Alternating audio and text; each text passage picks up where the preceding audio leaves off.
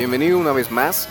Este es tu programa, el que te recomienda series, películas y música que tú puedes ver y puedes relacionarte con ellos, pensarlos, analizarlos y reflexionarlos. Bienvenido.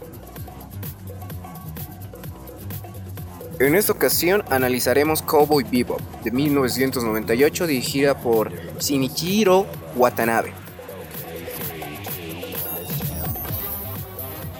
Eh, la serie cuenta con 26 capítulos en el cual se va desarrollando la historia de cinco cazadores de delincuentes, recompensas como tal, y van explorando el sistema solar en el año 2071.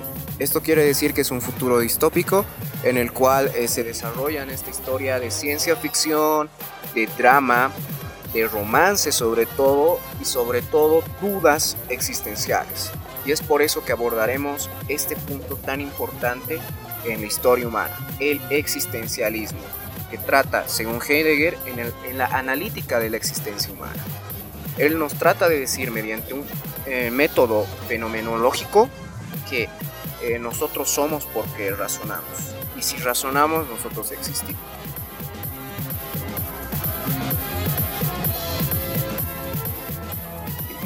Existe un singular número de autores que nos pueden dar una referencia existencial, como ser Edgar Allan Poe, Oscar Wilde, por ejemplo, también es otra opción, pero se puede ver el reflejo y hacer una comparativa entre Cowboy Bebop y los libros de Edgar Allan Poe, por ejemplo, El Cuervo, El Gato Negro, Annabel Lee tiene una historia muy, muy oscura y nos trata de explicar el porqué de cierta situación o trata de que nosotros lleguemos al punto de inflexión de un análisis muy crítico de por qué nosotros existimos. También es otro Los Crímenes de la Calle de la Morgue, que es una obra magistral que nos invita a nosotros a analizar el contexto de la situación causa-consecuencia, sobre todo.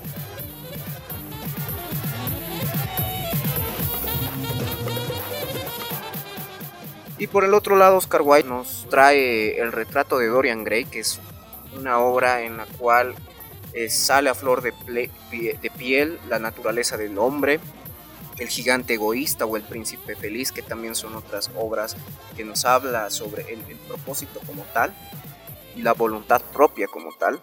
Entonces, eh, esta serie es una recomendación, tiene 26 capítulos, deberían verlo es muy interesante de analizar. La banda sonora ha ganado múltiples premios y además que es dirigido también por Shinichiro Watanabe. Además que también tiene una magnífica animación, magnífico color para ser del año 98.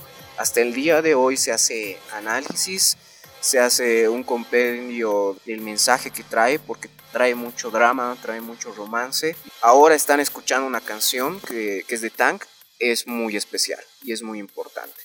La recomendación le he dado hoy y tú eliges si decides verlo o no, pero el análisis te lo quedas tú.